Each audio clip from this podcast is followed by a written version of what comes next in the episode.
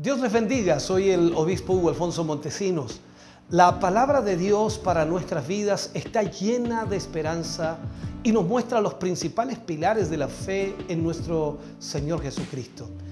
Te invito a ver con mucha atención el siguiente mensaje. Esperamos que esta palabra pueda bendecir y fortalecer tu vida. Te invito a ver el mensaje de Dios. Vamos a ir a la palabra del Señor en esta noche para compartir con todos nuestros hermanos y hermanas lo que es el estudio del libro de Mateo que hemos estado realizando y vamos ya llegando al capítulo 10 eh, de este, de este tema y por supuesto esperamos en el Señor que Dios nos bendiga a través de él. Esta es la lección número 11 y vamos a tomar todo el capítulo 10 donde vamos a hablar del llamamiento, comisión y recomendaciones a los doce apóstoles. Leemos la palabra del Señor en el libro de Mateo capítulo 10 versículo 1 al 4, tomando como referencia por supuesto lo que estos versículos dicen para iniciar la temática de hoy. Leo la palabra del Señor, lo hago en el nombre de nuestro Señor Jesucristo. Dice, entonces llamando a sus doce discípulos, les dijo o les dio autoridad sobre los espíritus inmundos para que los echasen fuera y para sanar toda enfermedad y toda dolencia. Los nombres de los doce apóstoles son estos. Primero, Simón, llamado Pedro, y Andrés, su hermano, Jacobo, hijo de Zebedeo, y Juan su hermano, Felipe, Bartolomé, Tomás, Mateo el publicano, Jacobo, hijo de Alfeo, Leveo por sobrenombre Tadeo, eh, Simón el cananista y Judas Iscariote, el que también le entregó. Oremos al Señor. Padre, en el nombre de nuestro Señor Jesucristo, Vamos ante tu presencia en esta hora, Señor, y te pedimos y te rogamos que nos guíes, nos ayudes, Señor, para poder ministrar esta palabra y sobre todo esta enseñanza que nos permite ver, Señor, la forma en que tú escogiste a tus discípulos, la manera en que lo hiciste y también la comisión que tú les diste. Señor, ayúdanos para poder aplicar todo esto a nuestra vida espiritual, a nuestra conducta y a nuestra forma de ser, para que de esa manera, Señor, podamos vivir en tu voluntad. Llévanos a través de tu palabra, Señor, a entender y conocer tus propósitos y tu voluntad por sobre todas las cosas. En el nombre de Jesús nos ponemos en tus manos, Señor, y esperamos ser bendecidos a través de esta temática. Lo pedimos y lo rogamos en el nombre glorioso de Jesús. Amén y amén, Señor. Aleluya. Puede sentarse, Dios le bendiga grandemente. Vamos entonces a hablar en el día de hoy, como dije, eh, llamamiento, comisión y recomendaciones a los doce apóstoles. Llegamos al capítulo 10 del libro de Mateo y en este Evangelio, por supuesto, Mateo abre un nuevo episodio en la vida del Mesías. Mateo comienza a presentarnos cómo él escoge a sus discípulos. No olvidemos, por supuesto, el propósito principal de este Evangelio, presentar las credenciales mesiánicas de Jesús. En el capítulo 9 terminamos em, viendo lo que era la necesidad de obreros calificados para atender la grey de Dios. Y ahora al iniciar este nuevo capítulo 10, Mateo le da la continuidad presentando, por supuesto, la elección de los doce apóstoles. Los doce, los doce fueron comisionados y también nombrados por nuestro Señor Jesucristo. Lo leemos allí como lo hicimos en Mateo capítulo 10, versículo 1, donde dice, entonces llamando a sus doce discípulos, les dio autoridad sobre los espíritus inmundos para que los echasen fuera y para que sanaran toda enfermedad y toda dolencia. ¿Qué es lo que hace nuestro Señor aquí? Jesús escoge, en realidad a sus doce discípulos de entre muchos discípulos que le seguían. Siempre habían grandes multitudes siguiendo al Maestro, pero él tiene que escoger a un grupo reducido comparable a la cantidad de seguidores que tenía. Marcos, por ejemplo, nos dice que Jesús llamó a los que él quiso. Esa es la frase que utiliza Marcos, sobre todo cuando leemos en el libro de Marcos capítulo 3, versículo 13, cuando habla de este episodio, dice después subió al monte y llamó así a los que él quiso y vinieron a él. Esa fue la frase que puso Marcos. Ahora, esto nos sugiere una elección entre muchos discípulos. Había mucho donde elegir, había mucho donde escoger, quizás podríamos nosotros mencionarlo de esa manera. Y Lucas entonces nos dice que antes de llamar a los doce apóstoles, es otra referencia a esto mismo, pasó toda la noche orando. Cuando vamos al libro de Lucas capítulo 6, versículo 12 y 13, dice, y en aquellos días él fue al monte a orar y pasó la noche orando a Dios. Y cuando era de día, llamó a sus discípulos y escogió a doce de ellos, a los cuales también llamó apóstoles. O sea, vemos aquí entonces que Mateo nos presenta de una manera lo que él vio, observó y también Lucas y también Marcos, por supuesto, nos enfocan lo que ellos también vieron. Ahora, esto nos ofrece una importante elección del liderazgo. Eh, la iglesia debe orar para que la elección de futuros líderes sea conforme a la voluntad de Dios. Eh, Jesús lo hizo de esa manera. Y de esa misma manera también debemos hacerlo nosotros cuando deseamos o queremos escoger líderes de la forma correcta en la voluntad de Dios. Fueron doce los, los que él escogió. Y algunos creen que fue así, ya que serían, por supuesto, estos de alguna forma los que usaría para traer la restauración espiritual de las doce tribus de Israel. Y así como las doce tribus tenían doce patriarcas, de cada tribu uno, eh, y por supuesto representaban a todas las tribus de Israel, entonces eso como era el antiguo pacto, pacto, ahora los doce apóstoles representarían el nuevo pacto donde Dios restauraría, por supuesto, a la nación de Israel, incluyendo a los gentiles en este plan. A estos doce llamó apóstoles. Palabra, por supuesto, que viene del griego, que es apóstolos, que significa enviado con un mensaje. En este sentido, los apóstoles eran hombres que habían sido enviados por el mismo Señor Jesús eh, para proclamar el mensaje del Evangelio. Eh, como ya hemos dicho y ya hemos observado, el poder que les dio era como su credencial para ir a la nación de Israel, llevando no tan solo el Evangelio, sino también sanando a los enfermos y quitando toda dolencia. Cuando miramos a los profetas del Antiguo Testamento, ellos habían dicho que estas serían las credenciales de presentación del Mesías. Eh, habiéndoles, por supuesto, concedido ese poder a los apóstoles, eh, ya no eran más discípulos, sino que ahora ya eran apóstoles, porque tenían el poder de Dios en sus vidas y podían sanar a los enfermos y quitar toda dolencia.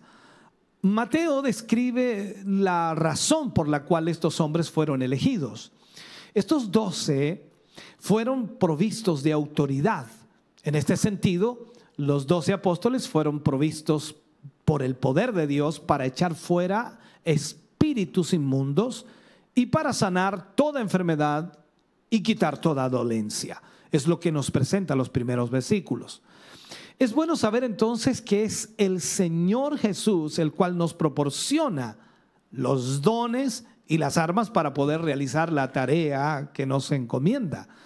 En esto debemos estar tranquilos, aunque muchos nos ponemos nerviosos cuando el Señor nos llama a una tarea o nos da una comisión o nos entrega una responsabilidad. Y es lógico porque somos incapaces humanamente de cumplir con el propósito de Dios porque es demasiado elevado, tal como la Escritura lo dice, que los caminos nuestros no son como los caminos del Señor. Los caminos del Señor son mucho más elevados que los nuestros.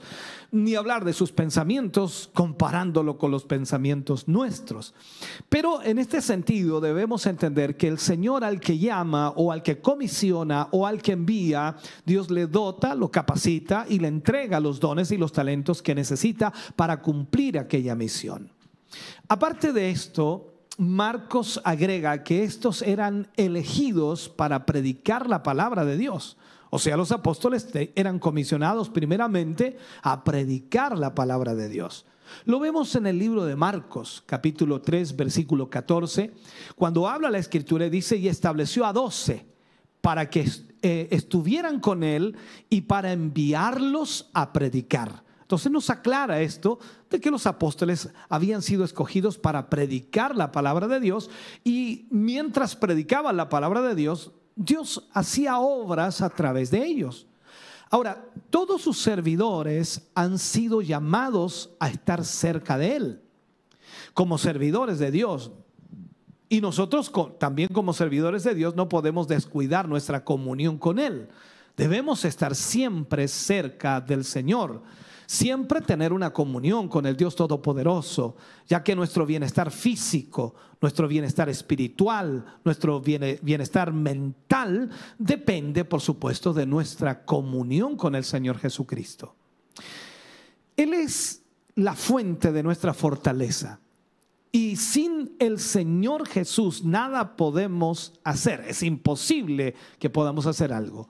Entonces podemos ver eh, resumidas las situaciones aquí y viendo también el triple ministerio que Jesús realizó en la tierra. Primero, predicar el Evangelio. Segundo, enseñar. Y tercero, sanar.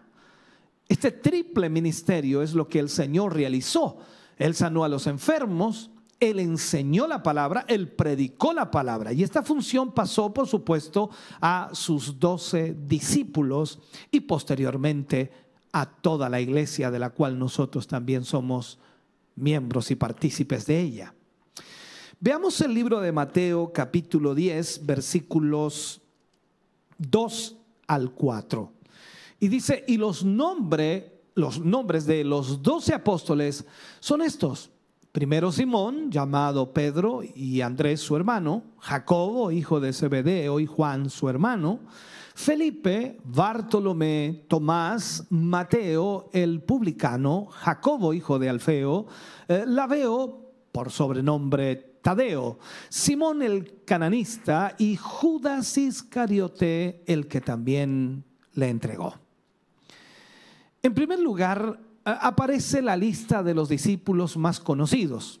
Simón, llamado Pedro, y Andrés, por supuesto, su hermano, Jacobo, hijo de Zebedeo, y Juan, su hermano. Encabeza siempre las listas de nombres el famoso impetuoso Pedro, ¿no? Ahí aparece en primer lugar. Su nombre original era Simón, era hijo de Jonás, eh, era pescador de oficio y vivía con su hermano Andrés. Primero eh, en Bethsaida y luego en Capernaum. Esos eran los lugares donde ellos, por supuesto, eh, constantemente estaban o estuvieron. Jesús llegó a transformarlo de una persona inestable en un testigo fiel y digno de confianza. Por lo cual le cambió su nombre de Simón o Cefas, que es en arameo, que es lo, mismo que Pedro en griego, que es Petros, cuyo significado es piedra, que es lo que nosotros entendemos. Llegó a convertirse entonces en uno de los principales líderes de la iglesia primitiva en Antioquía, autor de dos epístolas del Nuevo Testamento, eh, que llevan por supuesto su nombre y también influyó en Marcos, a quien se le conocía como el intérprete de Pedro para que se escribiese el Evangelio según Marcos. Luego aparece su hermano Andrés, Su nombre significa varonil. Fue uno de los primeros eh, discípulos en seguir a Jesús, antes que, eh, por supuesto, antes de, fue discípulo de Juan el Bautista. Eh, eso lo vemos en primera, Juan capítulo 1, perdón, versículo 35 al 39. Y también llevó a su hermano Pedro a Jesús, y lo vemos en Juan capítulo 1, versículo 40 al 42. Además tenemos a los hermanos Jacobo y también eh, Juan, los hijos de Zebedeo, a quienes por su carácter explosivo Jesús les llamó eh, Bonaerges, que significa hijos del trueno. Estos dos, juntos eh, con Pedro, constituían el grupo más íntimo que el Señor tenía. Jacobo fue el primer mártir de los apóstoles, de acuerdo a el libro de Hechos capítulo 12 y versículo 2 mientras que Juan fue el último de los apóstoles en morir y fue exiliado a la isla de Patmos en Apocalipsis 1.9. Él fue el discípulo a quien Jesús amaba y se le atribuyen la autoridad y también la autoría ¿no? del Evangelio según San Juan y las tres epístolas de Juan y el libro de Apocalipsis. En cuanto al segundo grupo, Felipe, Bartolomé, que también aparece Tomás y Mateo, el publicano, inmediatamente después de que Jesús le hizo el llamamiento a Felipe, este no pudo soportar el, hecho de testificarles a otros acerca de Cristo y buscó a su amigo Natanael. Felipe halló a Natanael y, y, le dijo, hemos hallado a aquel a quien escribió Moisés o de quien escribió Moisés en la, en la ley así como los profetas. Hemos hallado a Jesús, el hijo de José de Nazaret. Sin embargo, Natanael no creyó que el Mesías pudiera salir de Nazaret, una aldea de Galilea despreciada por muchos. Natanael le dijo, de Nazaret puede salir algo bueno. Felipe llevó entonces a su amigo frente a Jesús, el cual declaró eh, todo respecto a su persona y a Natanael que es el mismo Bartolomé que terminó creyendo en él. Ahora, cuando Jesús vio a Natanael que se le acercaba, dijo de él, he aquí un verdadero israelita en el cual no hay engaño. Le dijo Natanael, ¿de dónde me conoces? Respondió Jesús y le dijo, antes que Felipe te llamara, cuando estabas debajo de la higuera, te vi. Respondió Natanael y le dijo, rabí, tú eres el Hijo de Dios, tú eres el Rey de Israel. Respondió Jesús y le dijo, porque te dije, te vi debajo de la higuera, ¿crees? Cosas mayores que estas verás. El tercer lugar, o en tercer lugar aparece Tomás, llamado también Dídimo, en Juan capítulo 20, versículo 24, eh, caracterizado por su dificultad para creer. Tomás. Tenemos asimismo eh, en esta lista a Mateo, conocido como Leví, hijo de Alfeo, el cual era el publicano o un publicano y al que se le atribuye la autoridad de este evangelio del cual estamos hablando y estamos estudiando. Y de alguna manera el tema de su llamamiento aparece en forma muy escueta en el libro de Mateo. No es que aparezcan detalles extraordinarios, pero eh, Mateo no escribió mucho de lo que nosotros pensaríamos que podría haber escrito. Finalmente tenemos el grupo de los apóstoles de los cuales las sagradas escrituras nos hablan muy poco. Así que estos fueron los hombres que Jesús escogió. Doce, para transformar al mundo entero muchos de ellos con poca preparación académica, eh, con problemas de temperamento, con problemas de incapacidad, con problemas de falta de comprensión o necesidad de comprender las cosas, no entendían las cosas espirituales y aún sin, sin poder ver realmente lo que Dios quería que ellos vieran en su momento de ser llamados. Ahora, las debilidades y las flaquezas que ellos tenían eran tremendas, pero el Señor los escogió. Sin embargo, el Señor, el que fue escogiendo a cada uno de ellos, los fue moldeando poco a poco y a estos hombres los transformó en instrumentos de los cuales él necesitaba.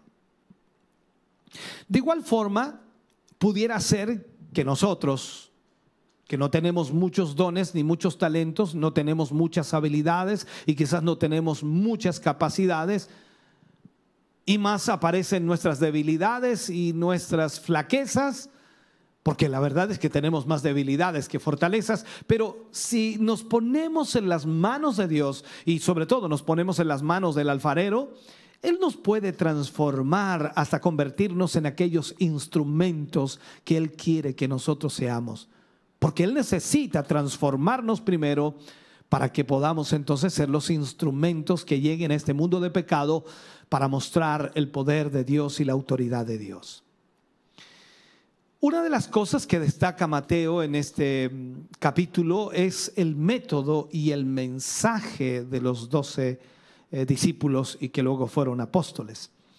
En Mateo capítulo 10, versículos 5 y 6 dice, a estos doce envió Jesús y les dio instrucciones diciendo, por camino de gentiles no vayáis y en ciudad de samaritanos no entréis sino id antes a las ovejas perdidas de la casa de Israel.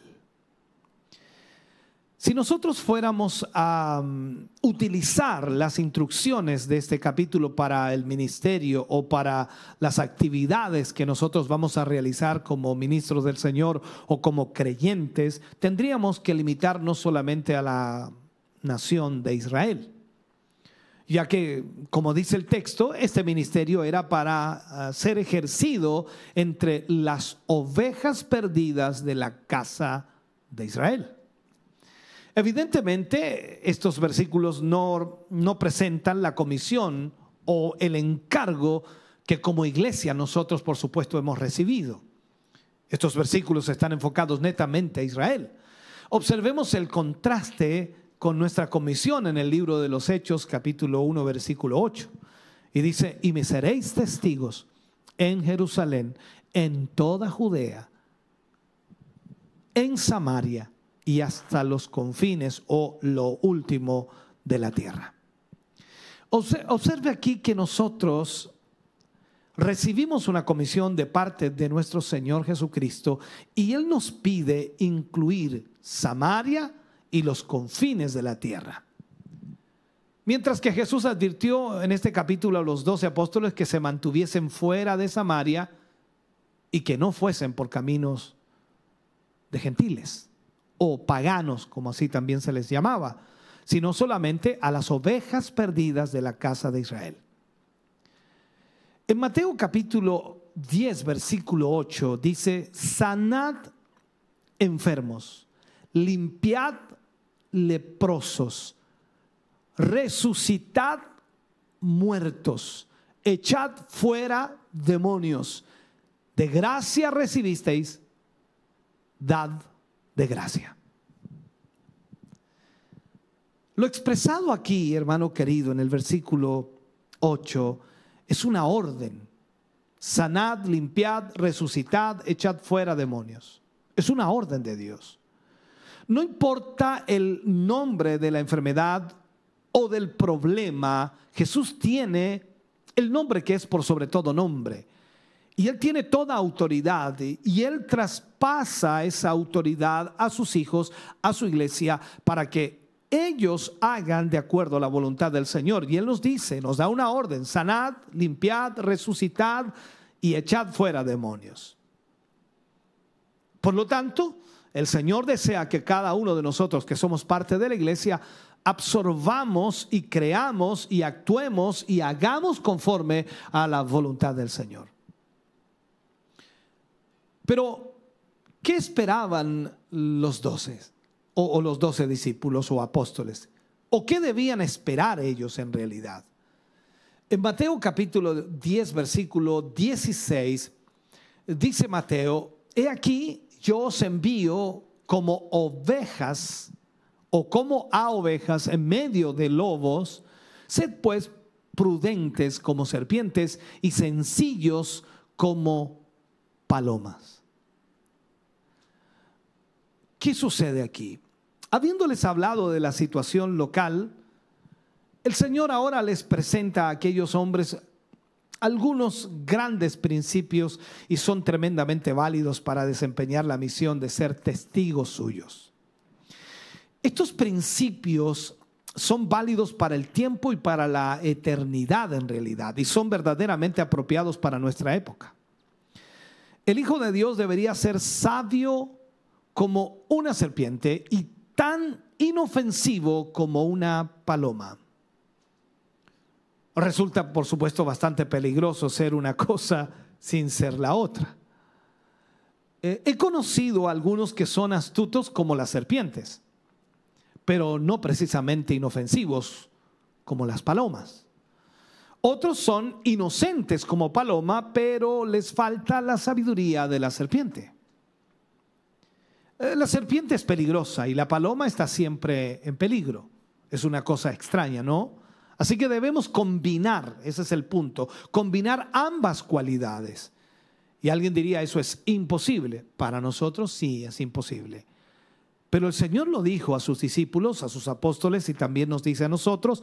Y si Él lo dice, entonces es porque Él puede hacer de nosotros aquello. Y nosotros tenemos la responsabilidad entonces de creer, confiar y actuar de acuerdo a lo que Él nos dice en su palabra.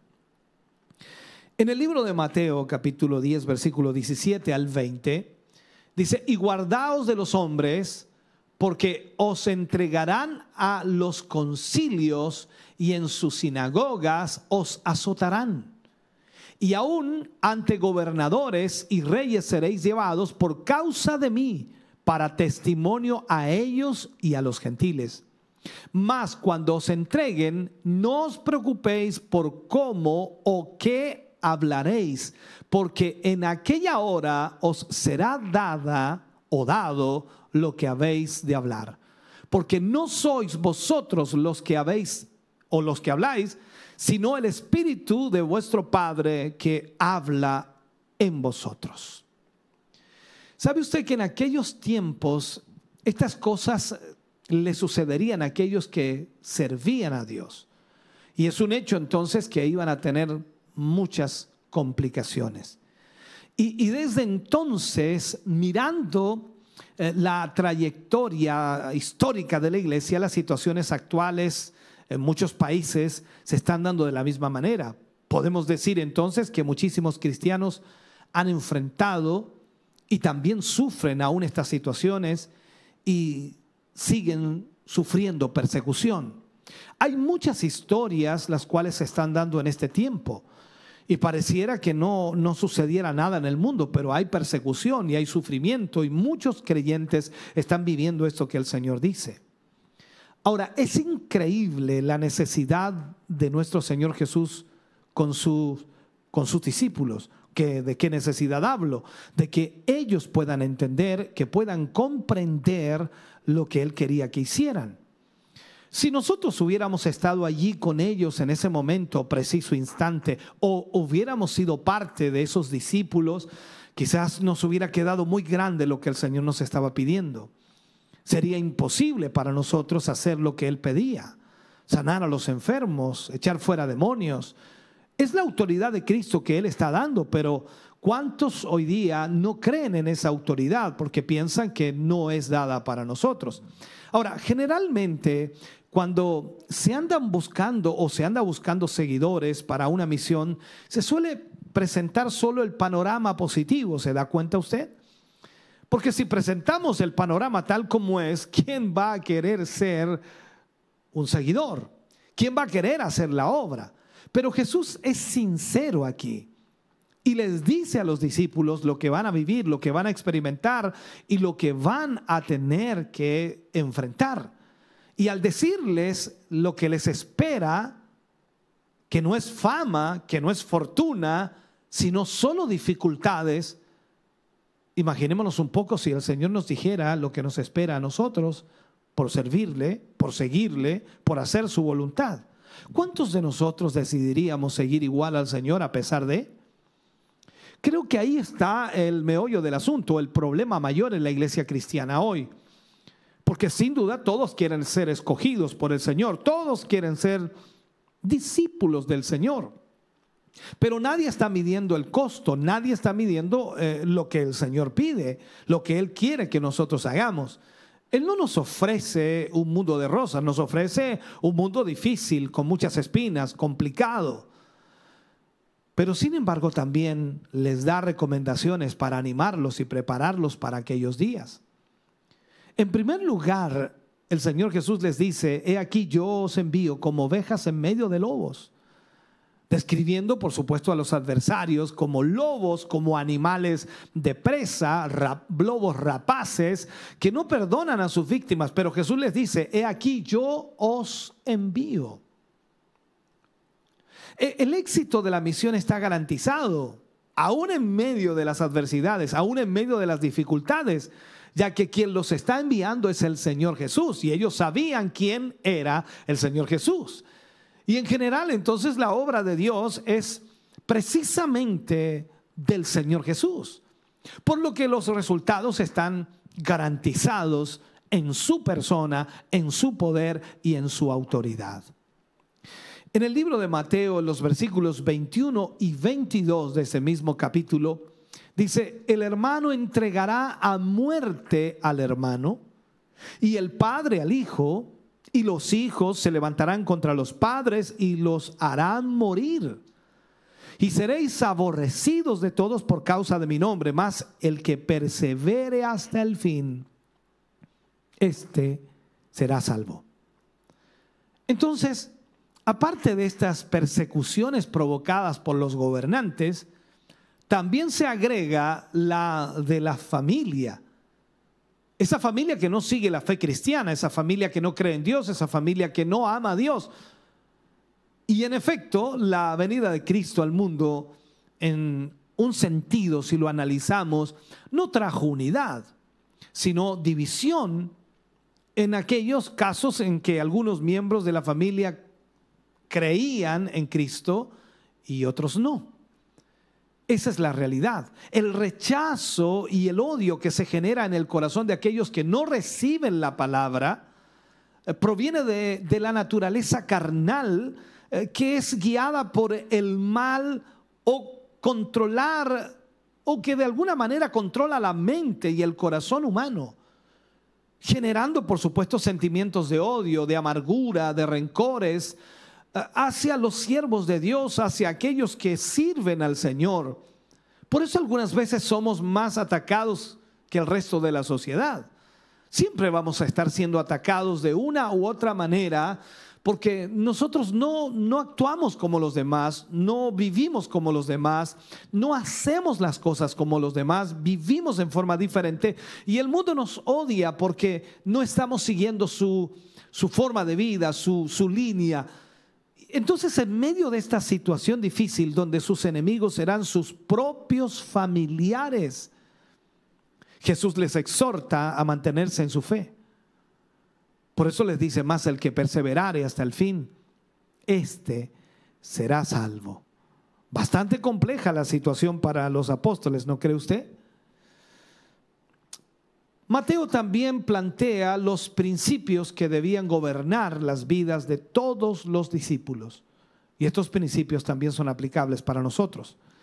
Aquí el Señor Jesús les presentó a sus hombres, a sus discípulos, a sus escogidos, a sus apóstoles, podemos llamarle de esa manera, les presentó instrucciones de carácter general aunque por supuesto estos grandes principios se interpreten como dirigidos a los doce apóstoles, tú y yo podemos indudablemente aplicarlos también a nuestra vida. Mateo capítulo 10, versículo 24 y 25.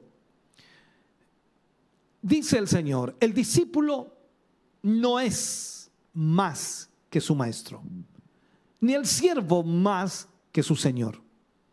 Bástale al discípulo ser como su maestro y al siervo como su señor. Si al padre de familia llamaron Belcebú, dice el Señor, ¿cuánto más a los de su casa? Lo cierto es que a los mensajeros del rey les espera persecuciones, ya que Jesús lo vivió, ya que Jesús lo experimentó, lo experimentó en carne propia. Cuando fue llevado delante de Poncio Pilato y fue juzgado y condenado a muerte, la pregunta es por qué lo condenaron a muerte, qué hizo de mal cuál fue su pecado, cuál fue su transgresión, cuál fue la oposición que él presentó al gobierno, qué sé yo, póngale usted lo que quiera allí, por qué lo condenaron a muerte. Entonces él les dice a sus discípulos que no esperen un trato diferente y que les baste ser como su maestro. Y aquí nosotros decimos, bueno, ser como nuestro maestro. Lo que nos espera es serio entonces, el discípulo no es más que su maestro, ni el siervo más que su señor. Basta, le dice al discípulo, ser como su maestro y al siervo como su señor. Entonces, si a su maestro lo llamaron Belcebú, ¿qué nos van a decir a nosotros los discípulos? Si al padre de familia llamaron Belcebú, ¿cuánto más a los de su casa? Entonces, si somos fieles a Jesús, si usted es fiel al Señor Jesús, no se preocupe por lo que la gente diga de usted. No se preocupe por lo que la gente grite de usted. De Jesús realmente no dijeron cosas buenas. Hablaron de todo en contra de él. Si él recibió un trato tan cruel, sus discípulos difícilmente podrán esperar algo mejor que eso. Por eso entonces seguimos las pisadas del maestro. Y las pisadas del maestro son dolorosas, son terribles. Veamos el versículo 26 del capítulo 10 de Mateo. Así que no les temáis, porque nada hay encubierto que no haya de ser manifestado, ni oculto que no haya de saberse la verdad jamás podrá ser callada, pese a todos los intentos de los enemigos. Debemos entender que desde el surgimiento de la iglesia, sus enemigos trataron de silenciar el mensaje del Evangelio. Este mensaje del Evangelio es ofensivo para el diablo, ofende al diablo. Por lo cual siempre Satanás se levantará en contra de este mensaje, tendrá la oposición para que no se predique este mensaje. Nos amedrentará, nos asustará, nos presionará, nos perseguirá, tratará de hacer lo que sea. Lo hizo en Jerusalén para despertar el odio hacia los judíos y también lo hizo despertando el odio hacia Jesús. Entonces, cuando vemos nosotros lo que sucedió allí, entonces también debemos entender que no nos espera nada mejor que eso. Sin embargo, vemos en la historia que los discípulos no tuvieron temor a las amenazas del enemigo, sino que confiaron en Dios, en quien tenían puesta su fe, y al mismo tiempo decidieron obedecer al Señor antes que a los hombres. Recordemos lo que Pedro respondió. No podemos dejar de hablar ni decir lo que hemos visto y oído. Es preferible obedecer a Dios antes que a los hombres. Y desde entonces, hermano querido, esta verdad se ha, se ha seguido proclamando. Pese a los intentos del diablo, pese a las persecuciones, Pese a que el diablo trata de acallar este mensaje y destruir el cristianismo, denigrar el cristianismo, tratar de reducir el cristianismo, la palabra de Dios se ha predicado y sigue siendo predicada aún en los tiempos de mayor persecución. Entonces el juicio final de Dios va a reivindicar a los creyentes y por supuesto se se ocupará el Señor de los acusadores. Eso aparece en el libro de Apocalipsis y lo hemos leído y también lo hemos estudiado. Luego mirando el versículo 28 al 31 de este capítulo 10 de Mateo, Dice, y no temáis a los que matan el cuerpo. Mira, mira lo que dice el Señor allí. Y no temáis a los que matan el cuerpo, mas el alma no puede matar. Temed más bien a aquel que puede destruir el alma y el cuerpo en el infierno. No se venden dos pajarillos por un cuarto. Con todo, ni uno de ellos cae a tierra sin vuestro, si, si vuestro Padre no lo desea. Pues aún vuestros cabellos están todos contados. Así que no temáis, más valéis vosotros que muchos pajarillos. Esta es una verdad tremenda. Alguien dijo por allí también, es una maravillosa verdad. El Señor cuida a los pequeños gorriones. ¿Ha contemplado usted eso alguna vez? Hemos visto pajaritos volar, no importa el nombre que tenga cada pajarito. Yo soy muy malo para reconocer pajaritos, pero yo los veo que vuelan de aquí para allá y, y Dios los cuida. Y pensar que no hay ninguno de ellos desconocido para Dios. ¿Cuánto nos ama el Señor que hasta conoce los cabellos de nuestra cabeza? Nunca, hermano querido, nunca te vas a encontrar en un lugar, por más remoto que sea, nunca te vas a encontrar en un lugar que esté fuera del alcance de su mirada.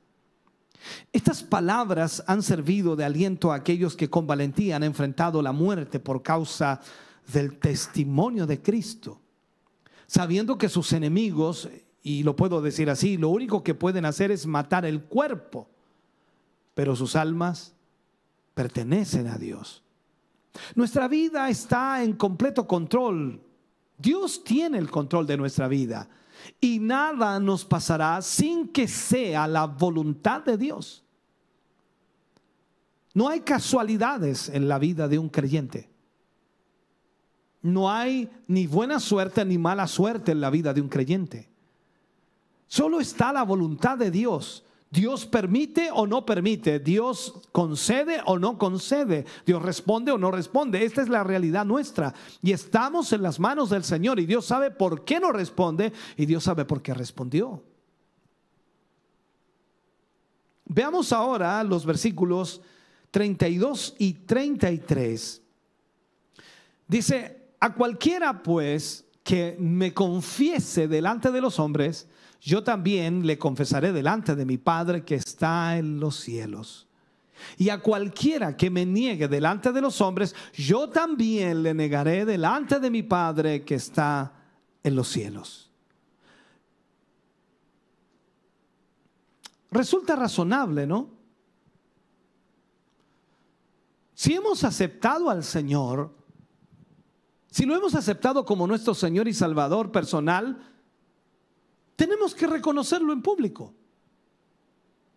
¿Por qué esconderlo si lo hemos reconocido como nuestro Salvador? Y siempre que se considere necesario, estaremos dispuestos a dar testimonio de Él. Es como cuando alguien le pregunta, ¿tú eres evangélico? Eh, ¿Quién? ¿Yo? Pero si escuchaste lo que te preguntaron. Tú tienes que dar testimonio de Cristo en todo lugar porque tú recibiste al Señor como tu Señor y Salvador. Entonces tienes que presentarlo frente a todas las personas. Reconocerlo en público.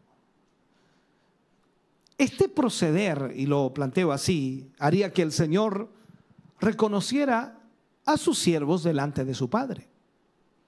Esto es recíproco. Yo lo reconozco aquí frente a todos los hombres, en público, y él me reconoce delante de su Padre. Pero no confesarlo, hermano querido, provocaría inmediatamente su negación.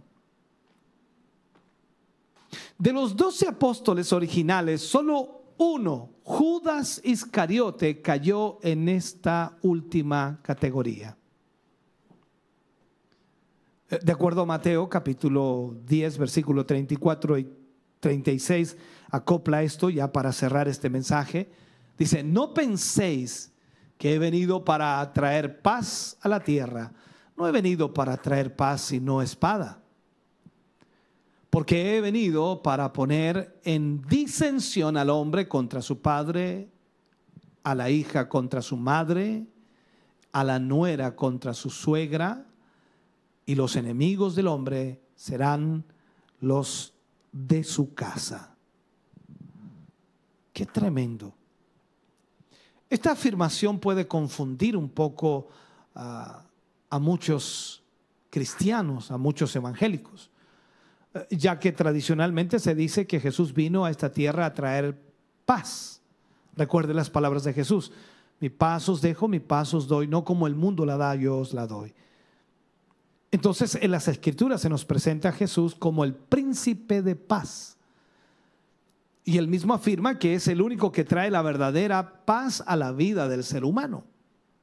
Incluso Dios bendice a los pacificadores. Él dice, bienaventurados los pacificadores, porque ellos serán llamados hijos de Dios. Entonces, si evaluamos la misión primaria de Jesús, su objetivo es traer la paz a los hombres, pero por otro lado, la efectividad de su misión trae conflicto, conflicto entre los hombres que aman las tinieblas.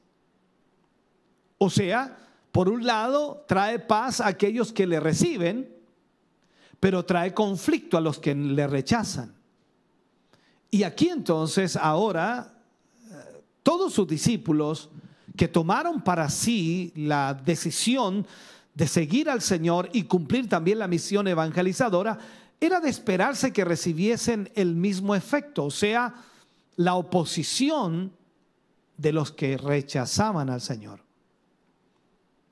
Ahora bien, lo más difícil de esta advertencia no era tanto que por causa del Evangelio se eh, ganarían enemigos, sino que sus propios familiares se volverían en contra de ellos. Uno de los mayores precios que los hijos de Dios deben pagar es que están expuestos a ser traicionados por sus mejores amigos y por sus familiares. Veamos los últimos versículos para cerrar este mensaje de hoy. Mateo capítulo 10, versículo 37 y 38. El que ama al padre o a madre más que a mí, no es digno de mí. El que ama a hijo o a hija más que a mí, no es digno de mí. Y el que no toma su cruz y sigue en pos de mí, no es digno de mí. ¿Qué, qué nos está enseñando aquí? A menos que usted y yo no hayamos comprometido nuestra vida con Cristo, pagando el precio, por supuesto, de darle la prioridad al Señor en todas las áreas de nuestra vida, que Él sea, sea prioridad en nuestros sentimientos, no podemos hablar mucho sobre un verdadero compromiso si Él no controla toda nuestra vida. Me impacta a mí la frase que dice Mateo allí no es digno de mí. O sea, no va a utilizarnos a menos que estemos realmente comprometidos con Él. No va a usarnos a menos que estemos comprometidos con Él. En aquellos tiempos eh, era posible que alguien que se identificara con Cristo fuera llevado a la muerte a causa de su fe. Y estamos seguros que alguien que pierde su vida física por causa de Cristo, encontrará, por supuesto, la vida eterna en su presencia. Por eso es importante entonces que cuando nosotros analizamos la escritura o tratamos de estudiarla, entendamos el alto precio que debe pagar cada creyente y cada cristiano que sirve al Señor. Cada hombre y mujer que decide recibir a Cristo en su vida como Señor y Salvador estará expuesto a la presión del enemigo, estará expuesto a la traición de su familia, a la traición de sus amigos. Nadie quiere que eso suceda, pero es parte del proceso. Si a Jesús le pasó aquello, si a Jesús le sucedió aquello, entonces bástele al discípulo ser como su maestro. Esta es nuestra realidad. Muchas veces nosotros nos quejamos de nuestros problemas. Es verdad, tenemos muchos problemas. ¿Quién no tiene problemas? Pero debemos analizar si esos problemas son realmente por causa del Evangelio o son problemas cotidianos como seres humanos y como cualquier otro problema que tiene todo el mundo. Debemos analizar si realmente estamos sufriendo por la causa de Cristo o estamos sufriendo por nuestra propia causa. Muchas veces las depresiones de muchos creyentes están basadas en sus propios problemas, que no tienen nada que ver con el Evangelio. Aquí vemos a los discípulos siguiendo al Maestro y enfrentando situaciones sumamente difíciles, sumamente complejas. Todos y cada uno de ellos tuvieron una muerte terrible. Algunos, por supuesto, como Juan, murieron de muerte natural, pero después de un proceso terrible en su vida. Y pareciera que nosotros tenemos que morir tranquilos en casa sin tener ninguna situación. Oh, el pastor murió en paz. El hermano murió en paz. Nunca tuvo problemas en su vida.